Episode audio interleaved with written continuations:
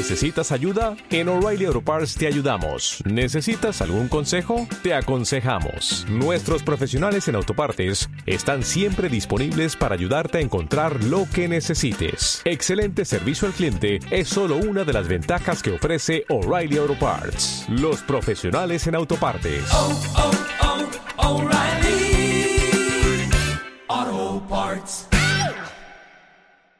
Advertencia.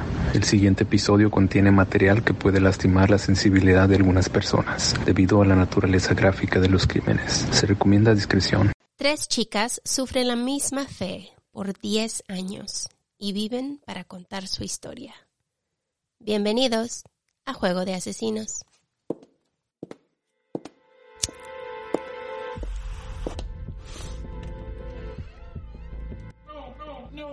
No, don't do it. Oh. Oh.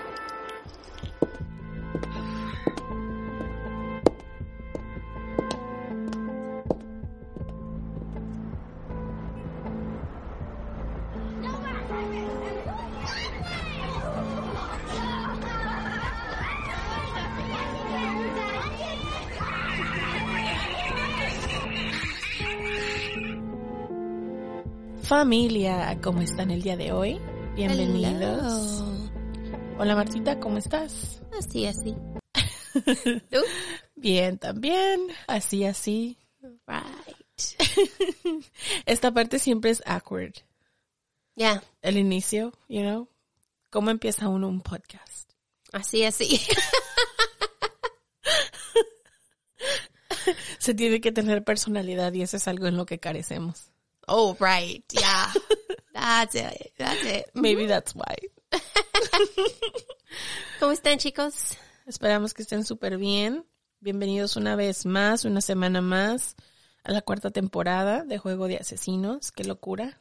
No se les olvide seguirnos en las redes sociales, Facebook, Instagram, tenemos el grupo de Telegram, si quieren entrar ahí, también el grupo en Facebook, si quieren entrar ahí, chéquense los links en la cajita de descripción. También tenemos la, la tienda de nuestra merch, por si quieren algo. Estamos trabajando en algo nuevo, tal vez y funcione. Así que corran a ver qué es. Pronto saldrá. Y también no se les olvide que si quieren escuchar todos nuestros episodios extra y tener contenido, pues aparte del que ya les ponemos todas las semanas, en miércoles y sábado, pues pueden entrar a nuestras mecenas o ser parte de iBox Premium y ahí van a tener todo un catálogo lleno que hemos estado llenando ya bastante tiempo. Ya, Así y, que hay un buen número de episodios. Y mil gracias a los que nos están apoyando ahora. Son los mejores. Gracias, gracias. Agradecemos mucho su apoyo. Sí, muchísimas gracias chicos. Esperamos que continúen con nosotros y esperamos que disfruten el contenido que les hacemos con tanto cariño. Un pequeño recordatorio. No somos profesionales, No somos locutores, ni narradoras, ni investigadoras, ni abogadas, ni policías. ni especialistas de ningún tipo. No, solo somos dos simples mortales a las que les gusta mucho el true crime. Y hacemos muchísimo research para los casos que aquí se presentan. Usamos el spanglish porque es lo que nos fluye. Este podcast es una combinación extraña entre true crime y risas, Y no, no nos reímos del crimen. ni de las víctimas, Nos reímos de nuestros muy malos ejemplos, tonterías, mala pronunciación, usually me, eh, me too. entre otras cosas. Si en algún momento crees que el true crime, la risa o cualquier cosa que hacemos en este podcast no van de la mano, No somos el podcast para ti. Sorry, bye. lo sentimos, no te vamos a gustar, créenos, pero te agradecemos que hayas intentado. Y esperemos que encuentres el podcast de tu agrado dentro de la plataforma de iBox que tiene muchísimos. Yo soy Marta. Y yo soy Kiki. ¿Están listos? Vamos a jugar. Ariel Castro nació como Dewey Yauco en Puerto Rico el 10 de julio de 1960. Cuando era niño, sus padres decidieron divorciarse, así que su madre se lo llevó a Cleveland, Ohio, donde muchos de sus familiares vivían buscando una vida mejor. Castro tenía nueve hermanos y hermanas, pero solo tres eran de su madre y padre. Se graduó de la high school en 1979 y poco después conoció a Grimilda Figueroa. Cuando ella y su familia se mudaron a la casa en la que estaba enfrente en 1980. En 1992, Castro compró una casa en 2207 Seymour Avenue, donde él y su esposa y sus cuatro hijos vivían. La casa era de 1400 pies cuadrados, de dos pisos, con cuatro recámaras y un baño. Imagínate, cuatro personas, cuatro niños, más mamá y papá y solo un baño. Uy, eso es complicado. Imagínate. En la mañana, o sea, así como de tocando, ¿no? ¡Apúrate! Get out, I have to shower. Or pee. Or brush my teeth, or my hair. Wow. Pues de acuerdo a todos los familiares, los problemas matrimoniales comenzaron cuando se mudaron a esta casa. La hermana de Castro dijo que en una ocasión Castro le pegó tan fuerte a su esposa que le quebró la nariz, el brazo y las costillas. Cuando fue al hospital le dijeron los doctores que sus heridas eran tan severas que los golpes le causaron un coágulo de sangre en el cerebro que se hizo tumor, pero no podía ser operado. Imagínate qué fuerte le pegó este hombre. Ay, no. En otra ocasión la tiró de las escaleras y le, le quebró el cráneo.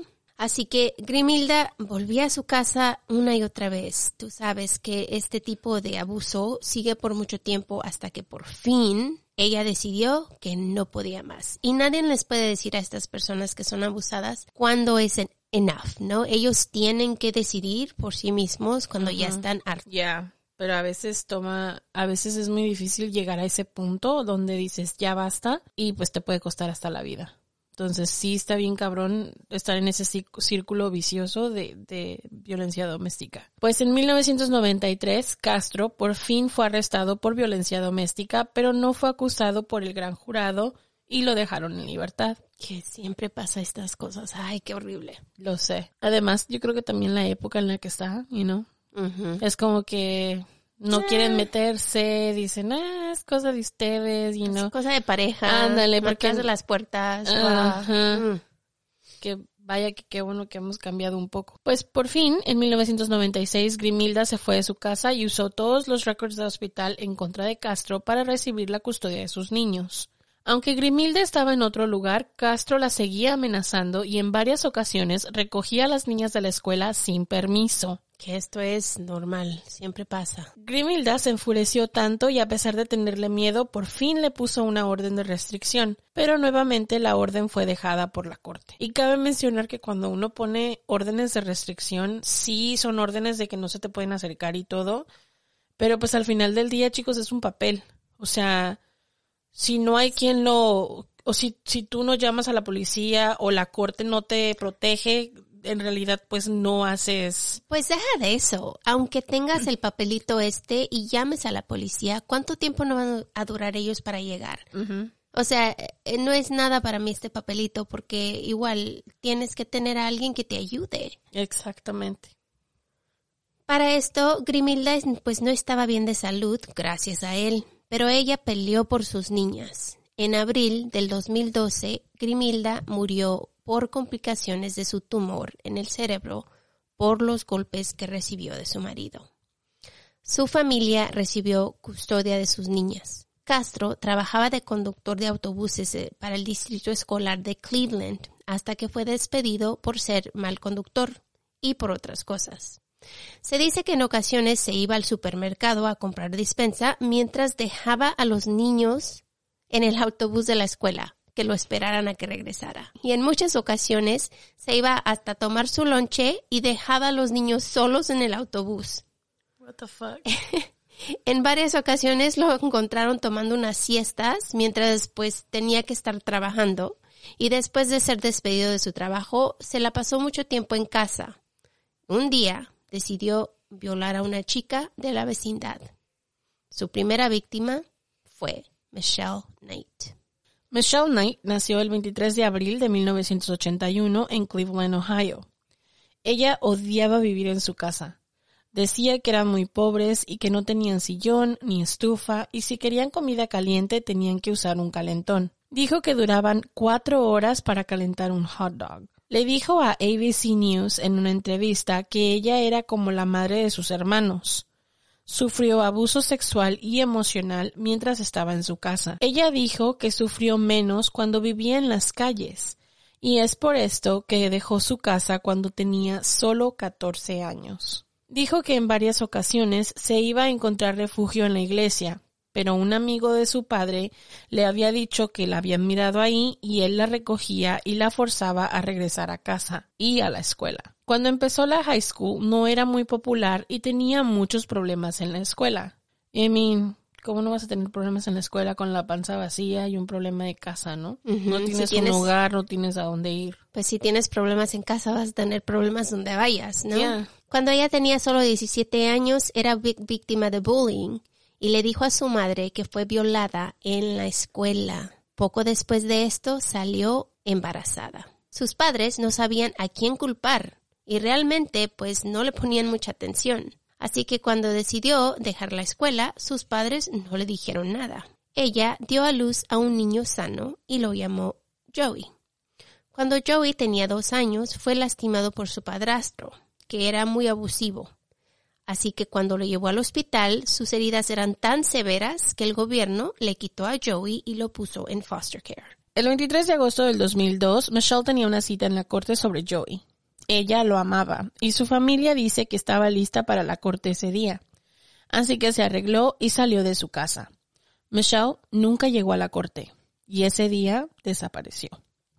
Su familia no podía creer que no se había presentado. Estaban tan preocupados por ella. Pero la policía creyó que ella estaba tan deprimida por la pérdida de su niño que decidió irse de su casa. Sus familiares subían folletos de información en todos lados, con las esperanzas de encontrarla.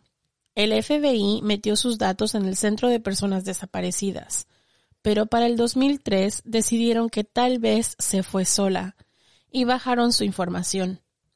Lo que el FBI y sus familiares no sabían era que algo muy siniestro le había sucedido a Michelle Knight ese día. Y también a pensar que ella era un runaway. Ya había corrido de su casa muchas veces. Entonces, para ellos, tal vez había corrido nuevamente. El problema de cuando tienes una víctima o un perfil de una víctima específicamente cuando es vulnerable en cuanto a que no tiene casa o Pues como ella, problemas. exactamente que tienes un lío o algo así, es mucho más fácil que pase desapercibido, ¿no? Que no está o que se fue. Porque podrías pensar, oh, pues este es otro de sus tantas veces que se ha ido, igual y vuelve después. Right. Pero, a mí pasa mucho tiempo y dices, bueno, eso no es normal. No. Pues se dice que Michelle estaba caminando en la calle cuando se encontró pues en una calle que no conocía. Estaba perdida. Es cuando Castro le ofreció un aventón. Él le dijo que la llevaba a la corte, que solo estaba a cinco minutos de ahí. Así que ella le creyó. Michelle conocía a Castro, ya que ella era amiga de una de sus hijas. Así que cuando él le ofreció un aventón, ella le dijo que sí. Se subió a su coche y comenzaron a platicar sobre líos que Michelle tenía. Cuando Michelle se dio cuenta que estaba fuera de su casa, de él, le dijo, ¿qué estamos haciendo aquí? Y él le dijo que su perra había tenido cachorritos y que él le quería dar uno para, para su hijo. Michelle se puso feliz y aceptó entrar a la casa para escoger al cachorro. Cuando ella entró, Castro la llevó a la parte trasera de la casa. Ahí la agarró, le ató los brazos. Y de ese día en adelante, Michelle pasó 10 años de su vida dentro de esa casa. Ah, qué horror. Imagínate pensar que te vas a, que, que es el padre de tu amiga, que lo has visto, me imagino, muchas veces, lo conoces, vives en la vecindad donde él vive. ¿Cómo vas a pensar que este hombre te va a capturar?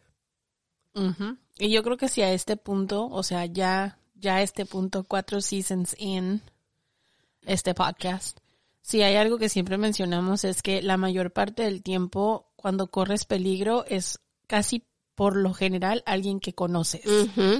Alguien que conoces es la persona que más probablemente te puede hacer daño. Claro. Porque le tienes confianza, porque le tienes aprecio, porque admiras a esta persona. O sea, por muchas razones, alguien se puede aprovechar de ti. Y eso fue lo que le pasó a ella. O sea, ella decía, bueno, pues es, es el papá de mi amiga, no hay pedo, me puedo ir, you know? Sí, pues ¿cómo vas a creer, ¿no? Claro. Castro la ató en el sótano con cadenas, donde la torturaba, golpeaba y violaba casi todos los días, y varias veces al día. De acuerdo a su entrevista con ABC News, ella dijo que Castro le dijo, y lo citaré, no te vas a ir de aquí, vas a estar aquí por mucho tiempo. Ella dijo que se cayó al piso y le rogó que por favor la dejara libre.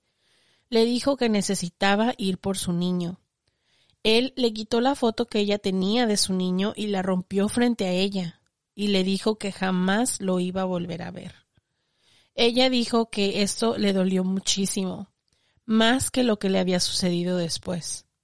Dijo que era muy difícil y que tenía que pensar en otras cosas para sobrevivir. Castro nunca estaba satisfecho y en abril del 2003 encontró a su próxima víctima, Amanda Berry. Y es que estas personas que son así como él nunca se, ellas no están satisfechas con lo que tienen, siempre andan buscando más. Well, si te pones a pensar, hasta cierto punto creo que agarran a la víctima, obtienen lo que quieren de la víctima una y otra vez y se aburren y entonces ah, comienzan a cometer el mismo delito. Y ponte a pensar tú, ya tiene un año que esta chica desapareció, Claro. nadie la ha encontrado, nadie sabe que él fue, entonces para él es como una de esas cosas que dice, oye, lo hice una vez y, y no pasó nada, entonces hay que hacerlo otra vez. Sabes, el otro día estaba escuchando a una criminóloga hablar sobre asesinos en serie, you know, que decía que, que el- los asesinos en serie se les llama de esta forma porque después de la tercera víctima, porque dicen que la primera víctima es como el tryout. Voy a intentar y voy a practicar qué tanto me gusta lo que estoy haciendo. Y en este caso, aunque este señor no ha matado a la chica, está haciendo eso. Su primera víctima es un tryout. Vamos a ver si me gusta lo que estoy haciendo, si puedo continuar con lo que estoy haciendo y si me puedo salir con la mía. Entonces se sale con la suya y dice, ja, lo puedo hacer una segunda vez. Right. Y es ahí a donde vamos con esta otra chica. Amanda Berry nació el 22 de abril de 1986 en Cleveland, Ohio. Ponte a pensar también que esta chica está más joven que la otra. Claro. De niña era, pues, entre comillas, normal, ¿no? Jugaba en la calle con sus amigas y era una niña muy linda. De adolescente era muy alegre y siempre tenía muchos sueños, así que decidió encontrar un trabajo en Burger King para juntar un poquito de dinero. Ella iba a la escuela, trabajaba y pasaba su tiempo con sus amigos, su tiempo libre. Y un día después del trabajo se fue a casa como lo hacía siempre. Pero ese 21 de abril del 2003 fue el último día que la chica de 16 años fue vista. Su madre estaba tan preocupada cuando no llegó a casa, ya que su cumpleaños era al día siguiente. Así que su madre y ella tenían muchos planes para celebrar su cumpleaños. Cuando no llegó, su madre inmediatamente informó a las autoridades que acuérdense chicos, esto es lo que deben de hacer. No esperen 24 horas, vayan inmediatamente porque las primeras 24 horas que desaparece tu familiar son las más importantes. Ella fue puesta en la lista de las personas desaparecidas del FBI también. Los oficiales trataron de convencer a la madre que ella había corrido de su casa, pero su madre dijo, no, ella no es así, nunca lo ha hecho, no puedo creer que ella sea capaz de eso, ella es una niña buena, no lo hace, así que búsquenla. Su madre sabía que algo no estaba bien y lo que no sabía era que su niña estaba en peligro. O sea, me imagino que se que en ese tiempo piensas hasta lo peor, ¿no? O sea, piensas, ¿qué le pasó? ¿Se accidentó? Tal vez está a un lado accidentada, alguien la tiene que encontrar. Hasta me imagino que piensas que pues tal vez ya no están aquí con nosotros, ¿no? O sea, como madre te imaginas las cosas que ni siquiera. Claro, cualquier cosa le pudo haber pasado y, y como tú sabes que esto es out of character para ella, ¿no? Es algo que ella no haría. Entonces es como un poco más preocupante para la madre decir, no, es que yo la conozco, yo sé que no lo haría. Y tú sabes que les decimos a nuestros listeners que si tienen esa duda, siempre síganla, porque Sí. eso es algo muy importante. Tenemos Escuchen que a su- escuchar a la vocecita que nos dice, esto no está bien. Ya, cada que algo, cuando algo pasa y, y el estómago así como que, mmm, na, na, na, maybe follow that. Yeah. Amanda iba rumbo a su casa después de su trabajo a aproximadamente las 8 de la noche. Le llamó a su hermana y le dijo que tenía una ventona a casa. Cuando sus padres la reportaron, el FBI dijo que había huido de casa. Y es que antes la policía tenía mucho esa maña de, de decir que los teenagers eran runaways. Yeah, siempre. Es así. go-to. Yo creo que fue que la época de los ochentas, noventas, que era como, se desapareció un niño, oh, he ran away. y tú así de, uh, no, Tal vez es, algo pasó. ya. Pero pues una semana después de su desaparición, la familia recibió una llamada telefónica de un hombre que no podían identificar. Y él les dijo, tengo a Amanda, está bien, regresará a casa en unos días. ¿Qué es lo que les digo? El escalamiento, right? La primera chica fue easy, no lo cacharon. La segunda vez ya se vuelve bold. Es like, let me touch you, let me, esta, ajá, like, let me hurt you and let me tell you que yo la tengo a ver qué reacción obtengo de ti, porque know? él sabe que no lo van a arrastrar, no, van a- no lo van a poder agarrar. Exactamente. It's just, está escalando, está Yep. haciéndose más bold. Pues el show de America's Most Wanted puso los datos de Amanda con esperanzas de recibir algún tip. Pero en esta entrevista con ABC News, en la que se dijo que un coche comenzó a seguirla mientras ella caminaba, y dicen que cuando ella volteó a ver quién era, Pues se dio cuenta que era el señor que conducía el autobús de la escuela muchos años atrás y el padre de una de sus amigas. Él le dijo que su hija estaba en casa y le preguntó que si quería ir a verla, ya que ella sabía, se había mudado de la casa con su madre, ¿no? Y pues ella le dijo, oh, tengo un rato sin verla. Claro que sí, sí voy a verla, ¿no? Pues después de, entrar a la casa, él le dijo que su hija estaba en el baño, que se estaba bañándose, que por favor esperara un poco. Y empezó a enseñarle la casa. Ella dijo que la llevó al segundo piso y le enseñó algo muy extraño. Dijo que le enseñó que estaba una mujer dormida en una recámara enfrente de una televisión. Ella se dio cuenta después que esa mujer era Michelle Knight. he's so bad. Oh my God. He's a horrible monster. Imagínate, o sea, no nada más es tan cabrón de decir, oh, sí, sabes, like, voy a buscar víctimas para hacer estas pendejadas que me gustan hacer. Pero es like, voy a buscar víctimas que me conocen, que saben quién soy, que conocen a mi hija. Que le know, tienen un poco de confianza. confianza, right? And you're like, ¿qué pensabas hacer con ellas después de tantos años? You know? Right. Porque al final del día es como si las dejas libres, ellas saben quién eres. Si te las dejas libres, te van a denunciar. Saben quién eres. They know your name. They know where you live. Sí, porque son de la vecindad donde tú vives. Exacto. Entonces, ¿qué pensaba? So, like, in reality, si te pones a pensar, es like, ¿a dónde iba a llevar esto? ¿A dónde iba a llegar este, este, like, monstruo? Like, how far was he gonna go con ellas? Pues dijo que después la llevó a otra recámara y que tenía un cuarto pequeño como un closet y que cuando entró le dijo que se quitara los pantalones. Ella dijo que sabía que no era bueno lo que le iba a suceder. Se convirtió en prisionera número dos para este señor Castro. La ató a un poste con cadenas y apagó las luces y la dejó ahí con la televisión encendida. Ella dijo en su entrevista con ABC News, y la citaré, empecé a gritar y llorar. Alguien ayúdenme, por favor. Tú sabes, pero nadie llegó. Tenía tanto miedo de morir. Creí que nunca iba a regresar a mi casa. Las chicas podían mirar televisión, pero solo las noticias. Que honestamente eso es una puta tortura. Porque estás mirando las noticias y tú sabes que en algún momento va a salir alguno de tus familiares pidiendo por ti. Y es exactamente lo que pasó. You know? Es like, tú sabes, tú y él sabes. por eso lo hacía. Fucking asshole. Ellas miraban sus caras en la televisión y a sus familiares buscándolas y pidiendo ayuda para la comunidad. El 24 de abril, Amanda miró su foto en la televisión y a su madre pidiendo ayuda. Ella dijo que le ayudó mucho para seguir adelante, porque hasta cierto punto pues estás viendo la esperanza, ¿no? Me están buscando, a lo mejor me encuentran. Y lo curioso de estas dos víctimas, o sea, piensas en la primera, Claro. en la primera víctima que dice, cuando ella miró que él le rompió la foto de su niño, ella se despedazó, ¿no? O sea, eh, triste. Y esta niña dijo, cuando yo miré a mi madre en la televisión, me dio Hope. hope para seguir adelante, Esperanza. esperanza para salir adelante. Entonces así tienes a dos víctimas, una que pues realmente me imagino que se piensa como que nadie la va a buscar, ¿Sabe? nadie está pidiendo ayuda por ella.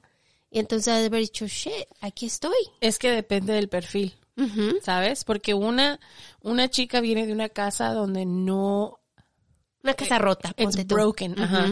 Y la otra chica es como like mama's girl, you know, like ella, la, su mamá la quería muchísimo, estaban preparándose para su cumpleaños. O sea, es un contraste enorme. Es like Enorme. dos, dos mundos, ajá, dos mundos completamente diferentes. Así que cuando se unen en tragedia, es como que las dos tienen una perspectiva diferente de lo que les está sucediendo, a pesar de que es horrible.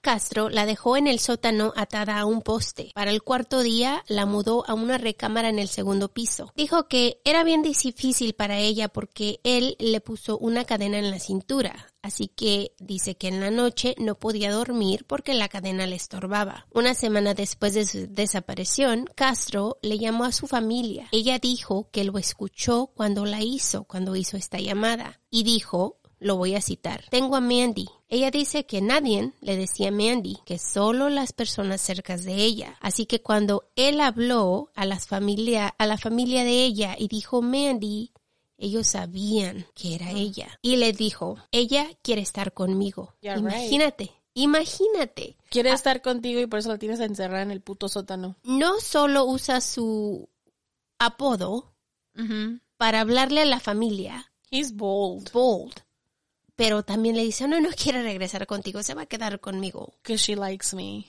Wow.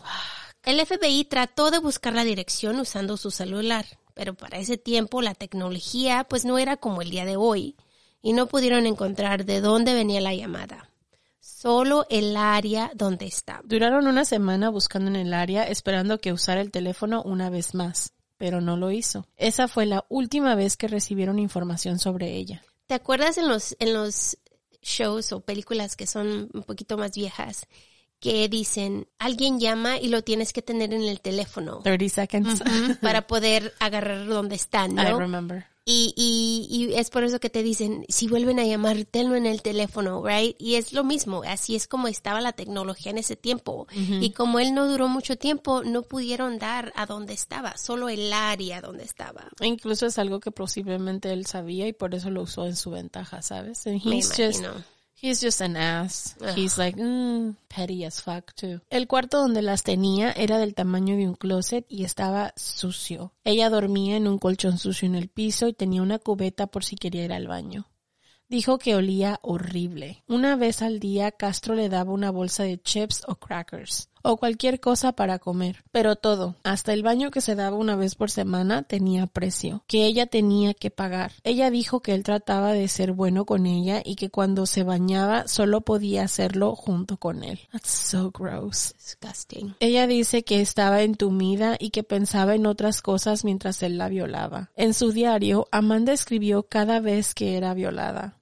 Dice que siempre escribía el número arriba de las páginas, porque dice que ella tenía esperanzas de ser rescatada. Y así las autoridades podrían usar su libro como evidencia. Dijo que hubo varias veces en las cuales no apuntó y que muchas veces pensó que jamás se iba a escapar de ahí. Casi un año después de ser secuestrada, Castro salió a las calles cerca de donde la recogió para escoger a su nueva víctima, Gina de Jesús.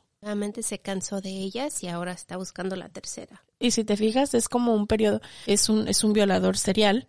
Después de cierto tiempo, descansa, ¿sabes? Está descansando por un periodo de al- alrededor de un año y luego busca a su nueva víctima. Y fíjate que esta está mucho más joven que la Que las otra. primeras dos. Mm. Pues Gina de Jesús nació el 13 de febrero de 1990 en Cleveland, Ohio. Gina era de una familia muy amorosa. Su padre Felix y su madre Nancy la querían mucho a ella, a su hermana Mayra y a su hermano Ricardo. Gina era una de una familia grandísima y tenía muchos primos. Se pasaba sus días escuchando música y platicando por teléfono, teléfono con sus amigas. Gina vivía a 40 cuadras de su escuela y como sus padres trabajaban, pues no tenían tiempo de llevarla. Así que todos los días Gina se arreglaba y se iba temprano para llegar a tiempo. Ella tenía que pasar por un área comercial grande y muchas áreas con negocios abandonados. El área no era muy segura. Ya tenía casi tres años haciendo lo mismo, así que sus padres estaban acostumbrados a que ella se iba sola, sola todos los días. El 2 de abril del 2004, Gina, de 14 años, desapareció y sus padres inmediatamente la reportaron perdida a la policía. Ellos sabían que algo muy malo le había sucedido. Gina era amiga de la niña más pequeña de Castro, Arlene. Y Castro era amigo del padre de Gina. Ay, How bold is he? Egg. God damn. He makes me mad. Ujú. He makes me really mad. Yep. Porque es de esas personas que no tienen, Escrúpulos. like, ve hasta dónde escala sus cosas o hasta dónde su fantasía le da satisfacción de verle la cara al padre de la niña, si sabes, y saber que tú tienes a su hija y saber lo que le estás haciendo y conocerlos. Imagínate cuántas veces no lo miró en la calle, Yes. sabiendo que tenía su niña. O sea, viendo, o sea, si me entiendes que lo miras y dices, yo sé que la tengo, o sea, yo tengo a tu niña y tú estás aquí partido en dos. Buscándola, ¿sabes? He just makes me mad. El día que desapareció Gina, ella y Arlene iban rumbo a casa después de la escuela. Arlene se fue por otro lado. Gina siguió su camino cuando un coche color rojo se paró al lado de ella. Y cuando ella miró a ver quién era, quién estaba conduciendo, se dio cuenta que era el padre de Arlene. Ella dijo en su entrevista con ABC News. Él me preguntó, ¿has visto a mi hija? Yo le dije que sí. Ella está alrededor de la calle. Me dijo, ¿me ayudas a buscarla? Y yo le dije, claro. Pero en vez de buscarla, se fue a su casa y le pidió ayuda para mover un estéreo. Cuando entraron a la casa, empezó a actuar súper raro. Acuérdense, chicos, am, si un adulto le pide ayuda a un niño, mm, ahí es algo mal. Eso siempre ha sido, creo que eso siempre ha sido uno de nuestros Consejos. consejos, de Kiki y Marta muy, muy importantes, es que los adultos no necesitan Ayuda de un niño. a ayuda de un niño, jamás, para Ever. ninguna cosa. Like, really? Oh, ayúdame a mover un estéreo. No. Tienes amigos hombres, ve, háblales a ellos. Exactly. o adultos. Exactly. Tienes a, exactamente así. Tienes adultos a tu alrededor, conoces a otro adulto que te puede ayudar. Good for you. God. Él se comenzó a arreglar sus cejas y su bigote. Dijo Gina que se empezó a cortar los cabellos de la nariz y que de repente empezó a tocarla y que ella le preguntó, ¿qué estás haciendo? Puedes ir a la cárcel. Y él le dijo, ok, ok, te voy a llevar a tu casa, pero no puedes salir por la puerta principal que, en la que entraste. Entonces Castro la lleva hacia el sótano, donde ahí la agarró, la amarró con la cadena que tenía en el poste, donde tuvo a las otras dos chicas. Y ella dice que la cadena no estaba muy apretada cuando él se la puso, así que ella se salió y trató de correr y que él la agarró mientras ella peleaba por su vida. Ella lo lastimó, pero él, como era más fuerte, la agarró y la detuvo. Después dijo que él se metió el cabello de su cabeza en su boca, dejó atada en el poste y se fue. Gina duró casi un mes atada y el 7 de mayo del 2004 bajó y la violó por la primera vez. Al principio Gina era su favorita. Según las otras chicas decían que la trataba mejor que a ellas y que la tenía en una recámara limpia y más bonita. Quizás por la edad. Yo creo. He's so fucking gross. So fucking gross. Esto hacía que las otras chicas se encelaran con ella. Y qué triste, ¿no? Porque no tienen otra cosa estas niñas. Es lo único que tienen y pues claro que les va a dar celos. I mean, recuerda que está el, el síndrome de, de Estocolmo. Y aparte, yo pienso que no es tanto que se encelaran de ellas, sino que ellas también querían que las trataran mejor. Me imagino que encelaban de la situación. De la situación, no del hombre, sino decir, es que ella vive mejor que nosotros y Right. nosotros estamos aquí encerradas con una cubeta a un lado, ¿sabes? Yeah, Right. Al principio las chicas estaban separadas y ellas sabían que había más chicas, pero no sabían cuántas. No las dejaban hablar entre ellas. En ocasiones las dejaba salir de sus cuartos para hacer quehaceres, pero tenían reglas que tenían que seguir. Solo podían usar una gota de jabón para lavar los trastes. Hazme tú el puto favor. Una gota de jabón para lavar los trastes. Mm. Y la única olla que tenían. Tenían que estar en el centro de la estufa. Para llenar las horas, Barry tenía una libreta que usaba como diario, que era donde ponía los datos de sus vidas. También escribían notas en servilletas o bolsas de comida rápida.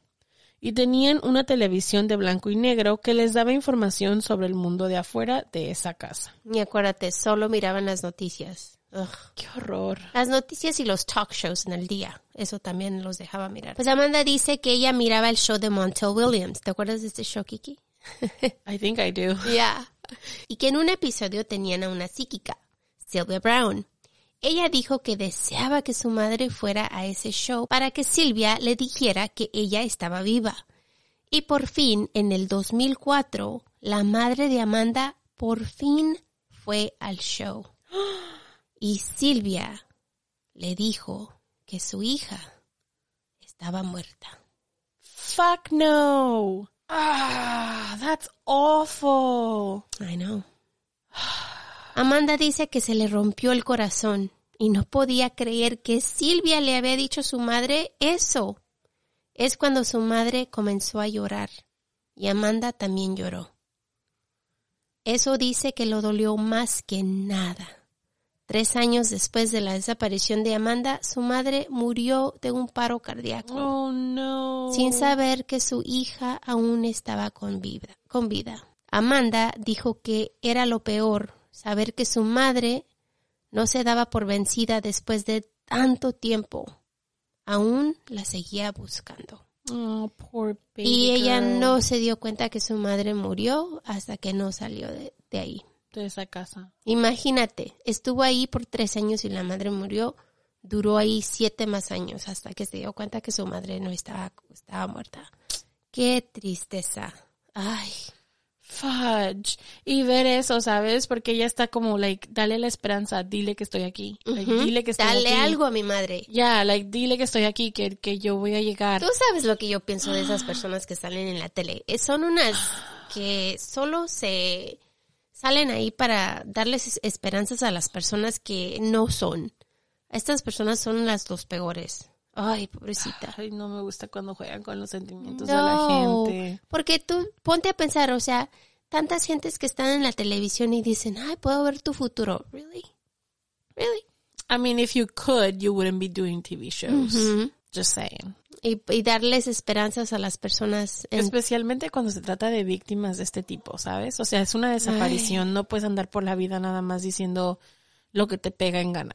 Porque tú, tú dentro sabes que, que la posibilidad de que tu niña es, no esté con vida está ahí, pero para que, ay no. Claro, y a mí, como lo hemos dicho antes, o sea, antes lo hemos dicho que cuando pasan muchos, muchos años o cuando pasan muchos meses, um, la policía busca un cuerpo. right? Rather than una persona. Porque obviamente las posibilidades de que estén con vida son muy pocas. Pero en este caso es like, you know they're alive. Ujú. And it's like, Pero ponte a pensar, las personas que están afuera de esa casa piensan que no están con vidas, porque tanto tiempo y tantas víctimas que hemos visto en este mismo situa- en estas mismas situaciones sí. y Y sabes qué es lo peor? Lo peor es que cuando una madre viene a ti sabiendo en the back of her head, like en la atrás de su mente que maybe su hija está fallecida, right? right. And you're like, well, voy a ir con la idea de que mi hija está fallecida, pero todavía tengo como ese 1% de esperanza de que no lo está. Y alguien viene y te dice, ah, sí, es que sí está muerta. Y tú así que, ah. sí, sabes, es como like, it pushes you down, so. Yeah. So sad. Cuando Amanda Berry cumplió 20 años, se dio cuenta que estaba embarazada. En su entrevista con ABC News, ella dijo, estaba aterrorizada. ¿Cómo? Casi no comía, estaba atada con un candado en la pared y usaba una cubeta para ir al baño. En Navidad del 2006 dio luz a Jocelyn. Ella dijo, y la citaré, esta es su hija. Tú sabes. ¿Cómo te sientes por eso?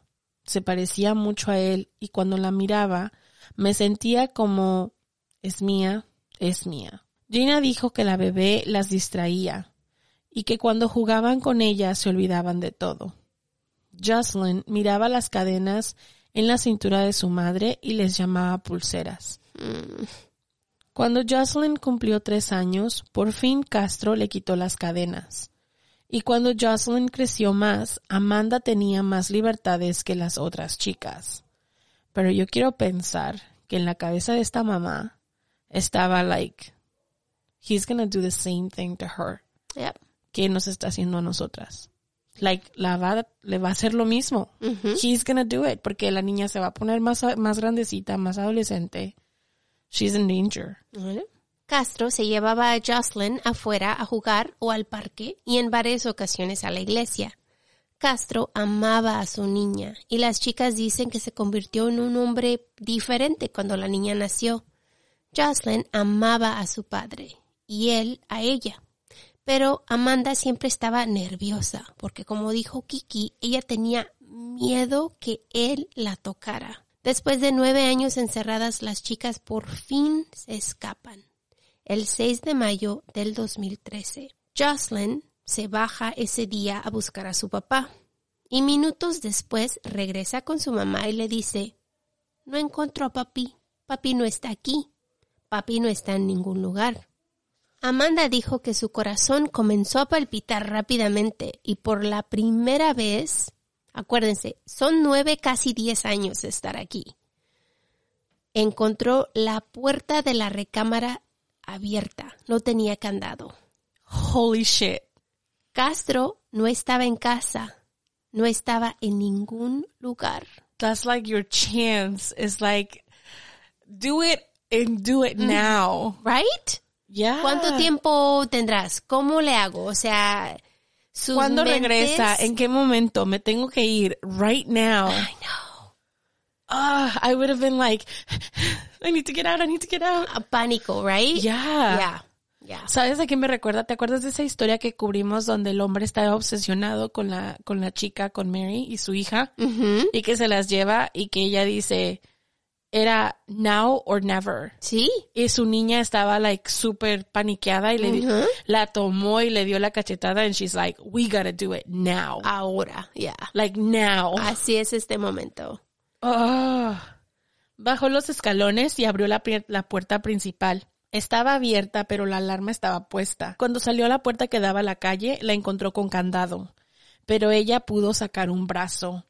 Gina pensó que Amanda había sido capturada por Castro y le dijo a Michelle que no la siguiera.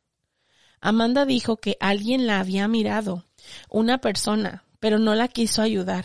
Es ahí cuando llegó el vecino Charles Ramsey. Amanda dijo que él trató de abrir la puerta, pero no se abría, así que comenzaron a patear la puerta. Casi abierta, Amanda la sigue pateando y por fin se pudo escapar. Cuando Amanda se salió, llamó a Jocelyn y la bebé también se fue. Las dos corrieron con los vecinos y llamaron al 911 e inmediatamente la policía llegó a rescatar a Gina y. Imagínate la impresión de estas mujeres.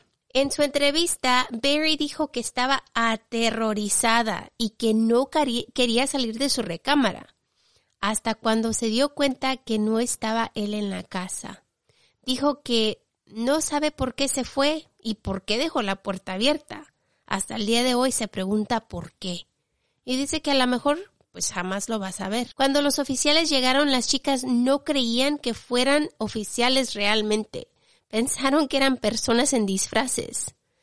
Cuando ellas les dieron los nombres a estos policías, ellos las miraron como si hubieran visto un fantasma. Igual como ellas, ellos no podían creer lo que habían encontrado. Castro en varias ocasiones se había ido de la casa y había dejado las puertas abiertas, como esta vez, pero las chicas no se fueron, Porque él ya estaba, like, seguro de que ellas de no iban que a no escapar. se iban a ir. O sea, imagínate cuántas veces no las dejó puerta, pero estaban con tanto terror las chicas que ni siquiera se las checaban. ¿Cómo? No lo intentaron. No, ¿cómo? Si no hubiera sido por la niña, por la bebé, me imagino que estuvieran ahí aún. Ya. O bueno, pues hace esto muchos años, muchos años, pero Pero Me igual imagino- hubieran continuado ahí en esa vida porque hubieran dicho, bueno, pues no hay forma de escapar, ¿no? O sea, las quebró al punto de que no tenían ni, las, ni siquiera la esperanza de que él iba a cometer un error. No. Y él estaba tan tranquilo y tan quitado de la pena de que ellas no iban a escapar que dejaba la puerta como le daba la gana. Casi 10 años es mucho tiempo. Wow. El 6 de mayo del 2013, Castro fue arrestado y cargado con cuatro cuentas de secuestro y tres cuentas de violación.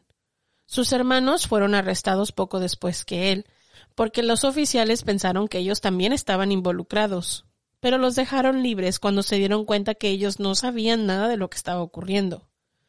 El 9 de mayo, Castro llegó a la corte para su juicio y los fiscales estaban tratando de darle la pena de muerte. El 14 de mayo, la defensa dijo que él se declaraba no culpable de los crímenes. Claro. Pero el gran jurado del condado de Cuyahoga acusó de 329 cuentas de asesinato agravado por terminar los embarazos de las chicas mientras las tenía secuestradas del 2002 hasta el 2007.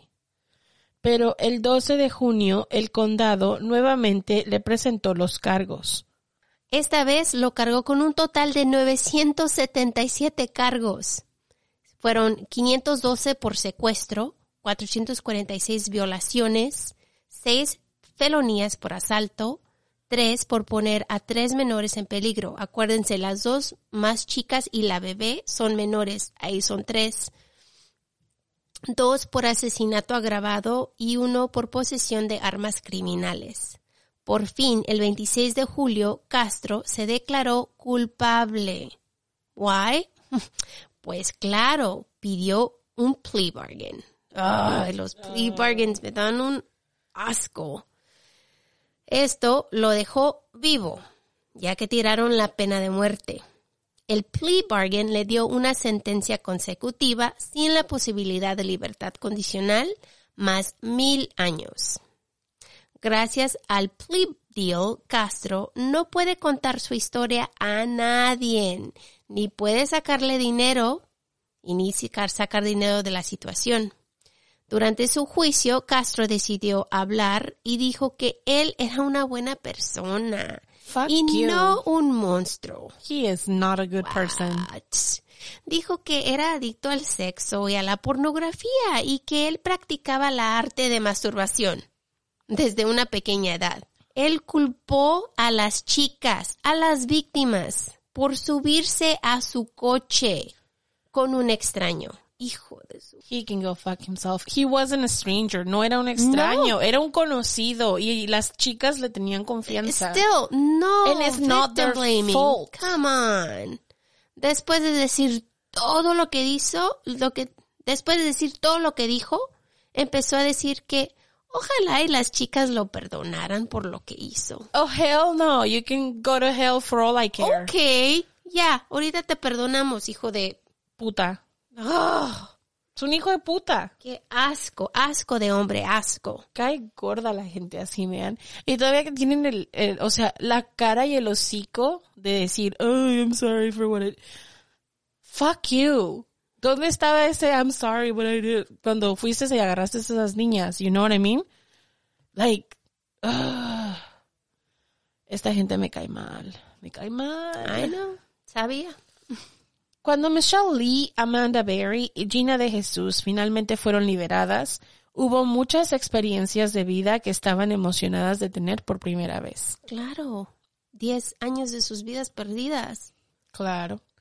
Una de las grandes cosas que de Jesús dijo que quería hacer cuando escapó a los 23 años era aprender a conducir. Ahora tiene su licencia y está volviendo a la escuela.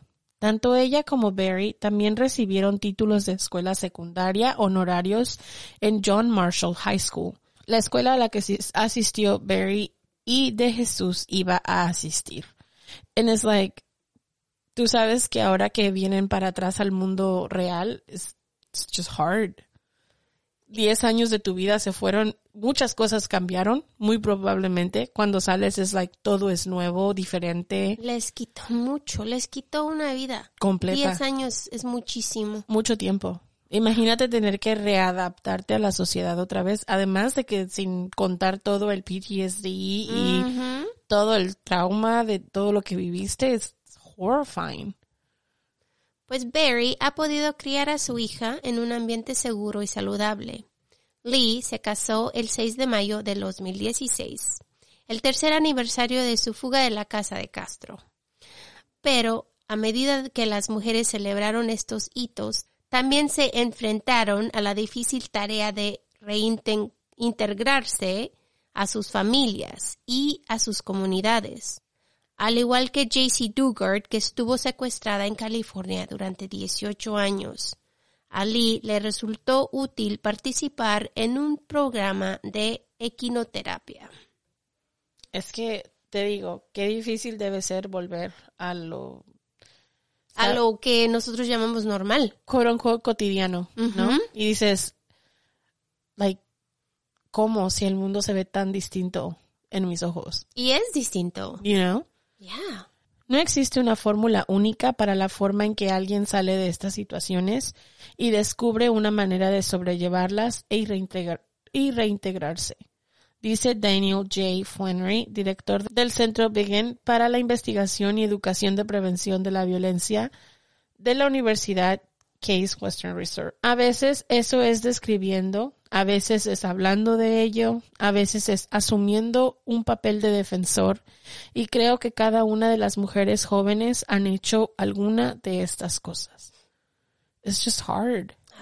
You have to figure out, tienes que aprender a cope con todo lo que está pasando. Con todo lo que pasaste y con todo lo que está pasando ahora. O sea, imagina, es que es como te digo, ver el mundo de, de otra forma, completamente diferente a lo que, por las cosas que tú y yo banalmente nos preocupamos, para ellas es nothing, it means nothing. Para ellas es, es puede ser hasta, eh, pueden incluso tener problemas como para salir de su casa, para estar en lugares pequeños, just to, say something, you know, like lugares con muchas personas, o sea, todo eso. Imagínate. Lee ha publicado dos libros, Finding Me en el 2014 y Life After Darkness en el 18. En 2015, Barry y De Jesús publicaron su propio libro, Hope, que escribieron juntas con los reporteros ganadores del premio Pulitzer, Kevin Sullivan y Mary Jordan. Además, las tres mujeres continúan trabajando para ayudar a los sobrevivientes y a las personas desaparecidas o ayudar a las familias de estas personas.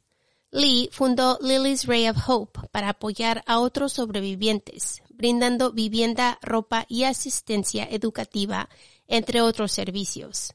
Desde el 2017, Barry ha presentado un segmento en Fox 8 News Cleveland sobre personas desaparecidas.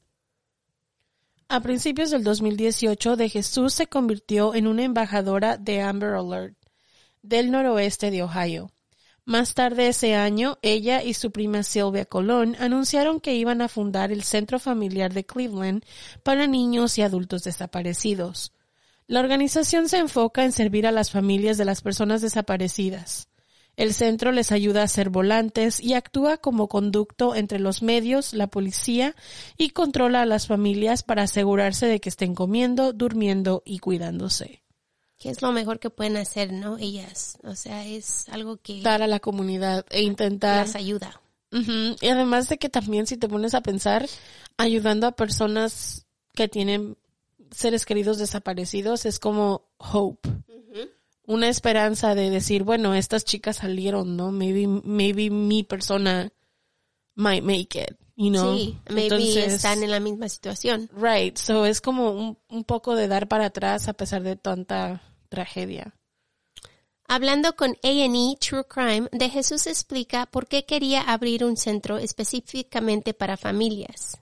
Ella dice, cuando llegué a mi casa, mis padres me contaron un poco sobre cómo los trataban, y eso a mí no me gustó. Dice, por ejemplo, cuando la madre de Jesús llamó por primera vez a la policía el día de que ella desapareció, los oficiales no investigaron de inmediato el caso de Gina como niña desaparecida porque asumieron que se había escapado. Colón ah, también habló con A&E True Crime. Dice que parte del trabajo del centro consiste en educar a los agentes de policía sobre cómo, sobre cómo responder con compasión a los informes de personas desaparecidas, que esto es tremendo. Súper importante. Es muy importante. No desperdiciar esas horas al principio. Que son lo, lo máximo, ¿no? Es, es la, la parte Vital. más, sí, más vital. La sede del centro está programada para abrir en noviembre del 2020 en la misma cuadra 2207 Seymour Avenue. La dirección de la casa donde Castro encarceló a De Jesús durante casi una década. La casa en sí ha sido demolida. Nuestro espacio está ubicado en West 25th y Seymour, y justo donde estuve cautiva durante nueve años, justo en la esquina, porque quería traer algo positivo a esa calle, dijo De Jesús. Si yo puedo estar en esa calle, entonces cualquier otra persona puede estar en esa calle. Wow, imagínate ir a esa calle después de lo que te pasó. Ay, pobre niña. That's hard. Ay. Colón señala que el simple hecho de conocer a de Jesús, una persona desaparecida que finalmente regresó a casa, tiene un gran impacto en las familias que buscan a un ser querido desaparecido. Solo su presencia les permite respirar, dice ella. Simplemente les da esperanza. Para de Jesús, ver el efecto que tiene en las personas sigue siendo un poco extraño. Todavía me y dijo, la voy a citar, todavía me siento feliz por eso, pero al mismo tiempo solo soy Gina, dice, solo soy una persona normal. Es que ella no sabe el poder que tiene en sus manos. Right. Sabes, no sabe, a veces no te das cuenta del poder que, ¿Qué tienes? the power that you hold Sí. en- para otras personas. No tanto porque puedas hacer o deshacer o No, poner y quitar, sino significas significas algo para Yeah. ellos.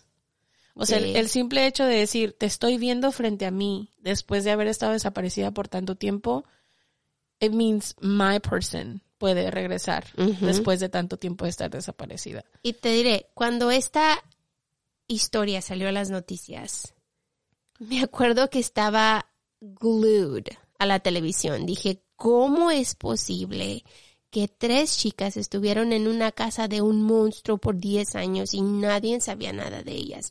Era una historia como la de JC Dugar. Era una historia horrible. Y claro, crazy, que tu mente te dice, ¿qué pasó en esa casa? ¿Cómo pasaron esas chicas? Gracias a Dios que están vivas, pero es crazy lo que les sucedió. Yo me acuerdo mirarlas a ellas y mirar lo, lo feliz que estaban sus familiares cuando las encontraron y, y las entrevistas de estas chicas. Y le dije a Kiki, después de, de acordarme de esta historia, dije, oh my God, tengo que leer su libro. Porque igual, estas personas vivieron algo tremendo y pues nosotros como true crimers que somos, o sea, nos gusta saber los que, lo que les sucedió, lo que les está sucediendo y cómo ahora viven sus vidas, porque por dentro yo digo, ojalá hayan recibido la ayuda que necesitan, ojalá que hayan recibido todo lo que se merecen y estén viviendo una vida, pues, entre comillas, normal, ¿no? Porque se lo merecen. Si alguien se merece, son ellas. Ya, tranquilidad y paz. Gosh, qué difícil. y Estos además tener la bebé, la bebé de este hombre. Ya, Oh, igual como Jaycee que tuvo niños con el hombre, digo, ¿cómo? creo que hasta cierto punto desligas, tienen que. desligar, o sea, ya llega un momento en el que tienes que separar Tienes que. mm, Porque el esa, gen y el padre, bebé, esa bebé merece también lo mismo que tú mereces. Es Claro. una bebé que no, It's not her fault, yeah, it's not her fault. estar aquí, No era su culpa por estar acá, sino Ah. simplemente, como dicen por ahí, azares del destino y en este momento fue como que, que, yikes. I know. Hay una película por si, quiere- por si quieren verla. La movie se llama Cleveland Abduction y salió en el 2015.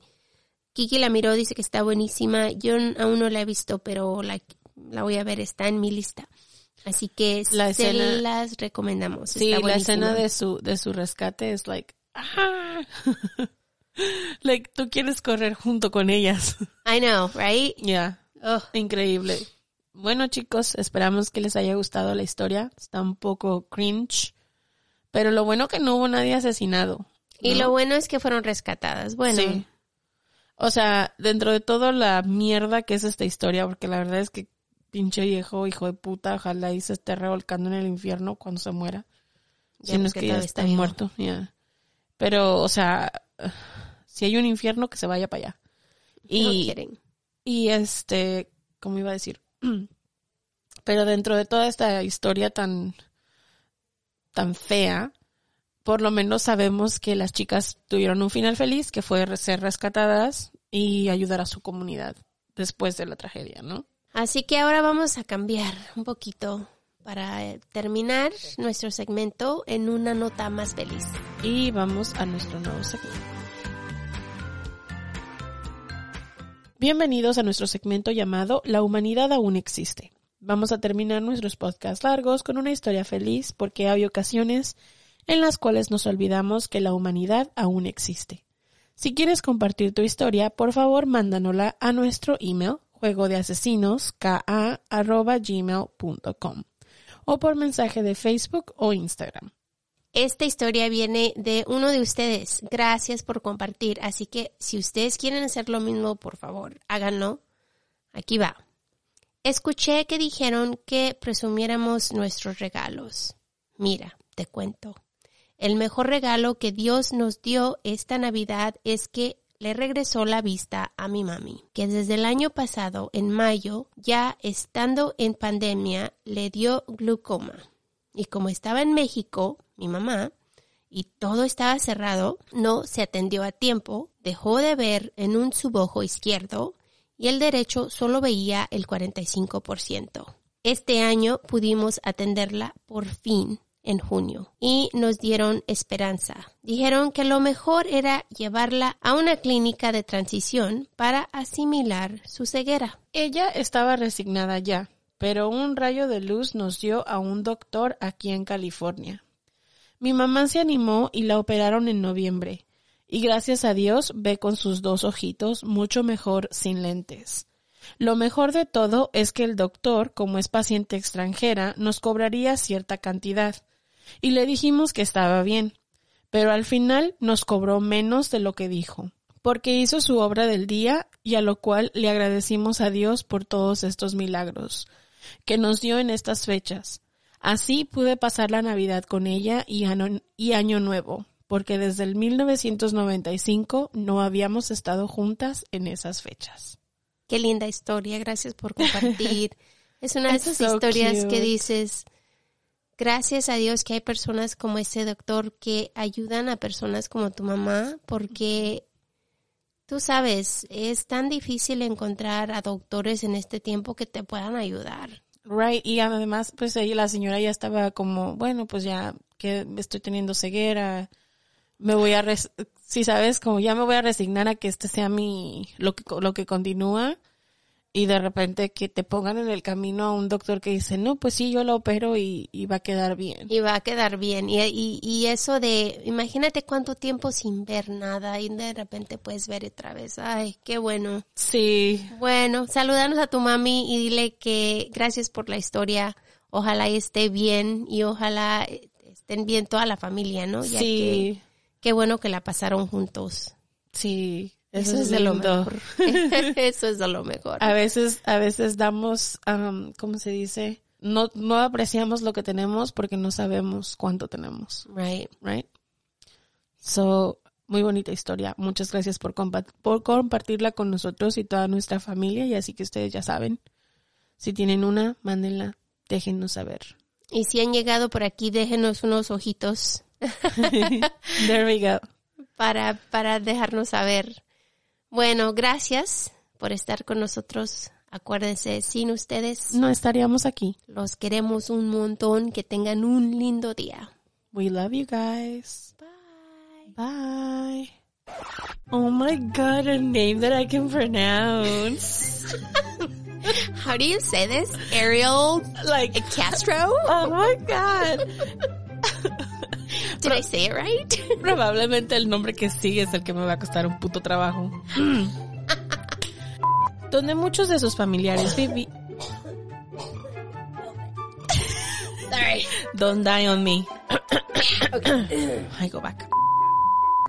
No olvides suscribirte, dejarnos un review, tu like y comentario que son de mucha ayuda. Para ver fotos referentes a los casos que cubrimos y los links a nuestra tienda de mercancía, date una vuelta por nuestras redes sociales, Facebook e Instagram, donde aparecemos como Juego de Asesinos-podcast. Somos un iBox Originals. Gracias por escuchar.